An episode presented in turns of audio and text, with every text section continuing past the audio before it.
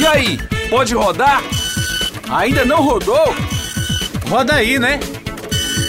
Seja bem-vindo ao Graphcast JB, com as impressões sobre o mundo. Oi, eu sou Alessandro Pinon e estarei aqui com vocês no Graphcast JB. Afinal, impressão é tudo. Olá, eu sou Júlia Oliveira. Vou estar aqui com Alessandro Pinon no podcast de hoje, falando sobre acabamentos e detalhes. Para conversar conosco sobre o tema, recebemos aqui Cláudio Regis, que é consultor comercial na JB. Seja bem-vindo, Cláudio. Obrigado. O nome é Cláudio Regis, como já foi falado, e eu estou aqui né, conversando um pouquinho com vocês para a gente estar tá falando um pouco mais sobre os acabamentos. A pós-impressão é uma etapa fundamental para que não se perca o processo ao longo do caminho. Afinal, há um longo percurso trilhado. Os acabamentos são os mais variados possíveis e com finalidades distintas. Existem várias técnicas que podem enobrecer o material, além de trazer mais qualidade e destaque. Laminação, verniz, impressão a quente, isso e muito mais no episódio de hoje. Pois é, eu vou logo começar com a primeira pergunta para o Cláudio. Cláudio, depois da impressão, o que, é que vem logo depois da impressão, o primeiro passo?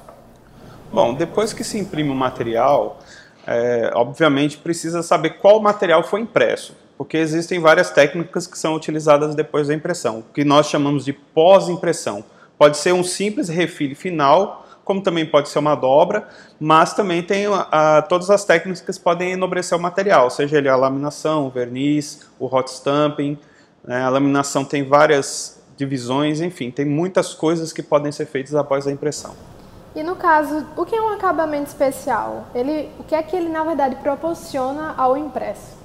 Bom, como o nome diz, o acabamento especial ele visa enobrecer o impresso, para que aquele que vai pegar o impresso não tenha apenas uma sensação tátil, mas ele pode também oferecer outro tipo de coisa, uma textura, um cheiro, é, um formato diferente, uma dobra diferente, um corte diferente. Tudo isso vai estimular não só o tato, mas também a visão e, e os outros sentidos. E, e, o legal, Cláudio, que a gente pode perceber também, e que isso é perceptível pelo cliente, né? quando o cliente ou, ou mesmo um consumidor que está na rua, ele pegar, por exemplo, um material muito mais acabado, com até com papel mais grossinho, ele consegue realmente identificar que aquilo ali é mais nobre, não é isso?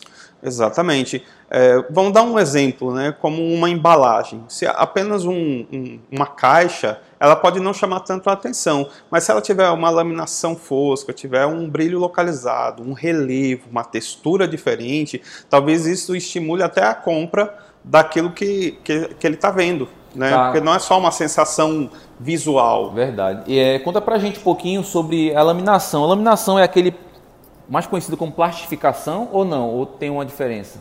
É, existe uma pequena diferença. A plastificação, normalmente que a gente chama, é, é um plástico mais uh, menos nobre. A laminação não, ele já é feito com outro tipo de material, que é o BOPP, que é o polipropileno biorientado, e tem alguns tipos, ele pode ser brilho, pode ser fosco, pode ser também o que chamamos de soft touch, que ele dá uma, confere um, um, um, uma aparência assim tátil diferente. É, ele pode também ser uma laminação holográfica, ele também pode ser uh, metalizado. Você tem vários tipos de laminação que podem ser colocados no impresso. E a laminação, Cláudio, além desse né, benefício de trazer mais atratividade ao olhar do consumidor, qual é o outro benefício que ela pode trazer? E outra pergunta também: são todos os materiais impressos que recebem laminação? Saiu o papel lá, já recebe laminação? Como é que funciona isso?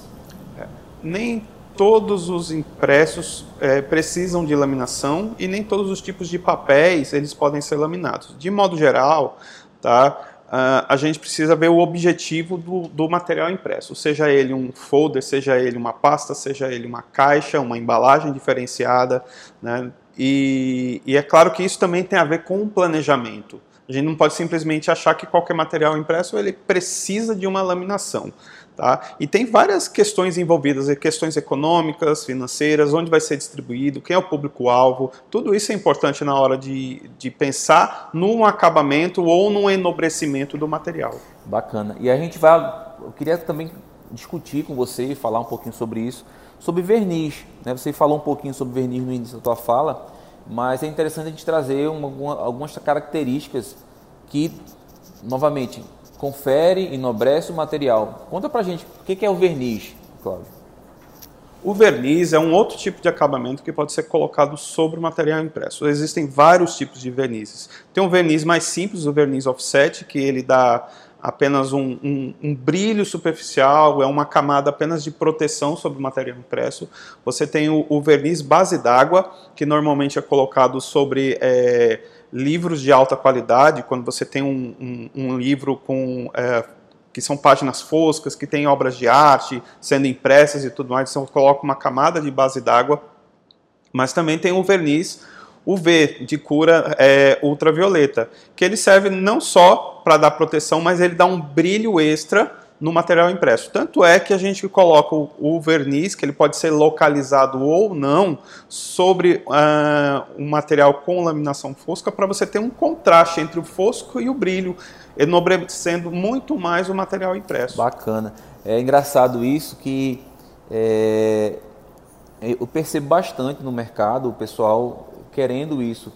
Isso, lógico, para poder você enobrecer tem um custo, né? Ele, torna, ele só torna um pouco mais caro. Porém, a, a, o impacto que isso dá visual e também na qualidade do, do serviço ali, que você está pegando ali um cartão de visita, você está pegando ali um folder, né, uma embalagem, você vê realmente que faz, faz uma diferença grande, né? Sim, sem dúvida. É, acredito que o material com, com vários tipos de enobrecimento, com acabamentos especiais, com certeza vai agregar valor ao produto. Se você tem um rótulo com um corte diferente, se você tem uma caixa com, com verniz, com laminação fosca, com certeza isso vai estar tá agregando muito mais valor àquilo que está sendo vendido, colocado dentro de uma embalagem, ou aquilo que está sendo mostrado num, num prospecto, num folder ou até mesmo numa pasta de apresentação. E agora eu queria perguntar justamente sobre o que eu acho, na verdade, o acabamento mais bonito de todos, né? Que é o hot stamping. E aí, tu poderia nos explicar como é que funciona lá, né, para que aconteça essa impressão a quente e, e explicar mais ou menos em quais impressos eles normalmente são utilizados? Bom, o, o hot stamp, ou aplicação quente, ou laminação quente, enfim, tem vários nomes, mas é muito conhecido no mercado como hot stamping. E alguns chamam de foil também, né? Que ele pode ser aplicado a frio também. Tem alguns processos que utilizam essa mesma técnica, só que de forma fria. Mas vamos pensar naquilo que a gente utiliza aqui na gráfica JB. Normalmente é feito um clichê em alto relevo, que é colocado na máquina, ele é aquecido e você tem uma película que pode ser dourada, pode ser metalizada, prateada, vermelho, verde. Você tem vários tipos de, de películas que podem ser utilizadas é, sobre o impresso. Então, o, o clichê ele é aquecido e quando em contato com a película, tá, ela adere ao, ao impresso, né, aquilo que está ao substrato que pode estar com, com uma laminação fosca também. Isso é muito comum você ter uma laminação fosca e um hot stamping aplicado sobre ele. Né? Então ele confere além de todos os acabamentos que são colocados sobre o impresso, ele tem uma diferença porque ele não é uma impressão em si, mas é uma película metálica que, que confere muito mais valor ao seu impresso. Então, quando você vê um, um cartão de visita, eu estou falando de um cartão de visita que é algo muito prosaico, mas você pode ter um rótulo com hot stamp, você pode ter uma caixa, uma, uma embalagem, pasta, uma, pasta. uma, pasta. uma sacola com hot stamp. Então você tem um dezenas e né? dezenas. Calendário. Nosso calendário do Exatamente. Passado você tem dezenas e dezenas de aplicações possíveis, né? Capas de revista, tem capas belíssimas de revistas com aplicação de hot stamping, né? Cadernos, e, é, e capas assim, de caderno. E, e, por ser, e por ter um clichê, você pode ter um, é, esse clichê que, é, que, é, que é, ele começa com aplicação, você pode até criar uma marca específica para ser uma coisa de segurança, né? De você Sim, colocar no, no, no, ingresso, né? Alguma coisa assim. Existem alguns impressos de segurança que utilizam o hot stamping. A gente o que mais vê são é o, o hot stamping é, holográfico.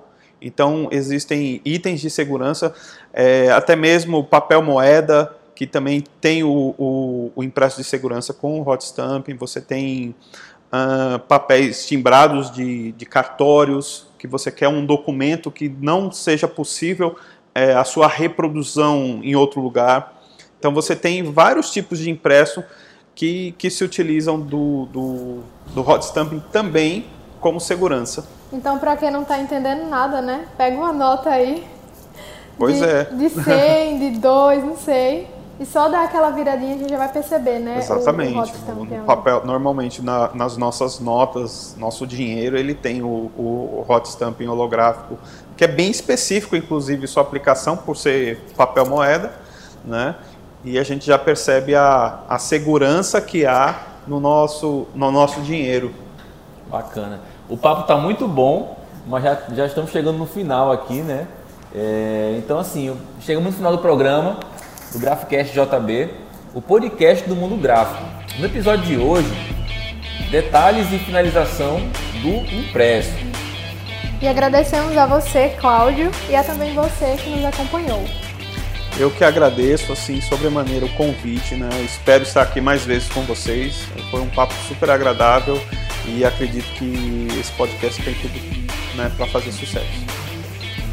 Para ouvir novamente este episódio, basta acessar o Graphcast JB pelo Anchor ou Spotify. Segue também nosso perfil nas redes sociais, arroba GráficaJB. Tchau, tchau! Rodou, né? Rodou! Então, roda essa também! Esse foi o Gravecast JB, com as impressões sobre o mundo.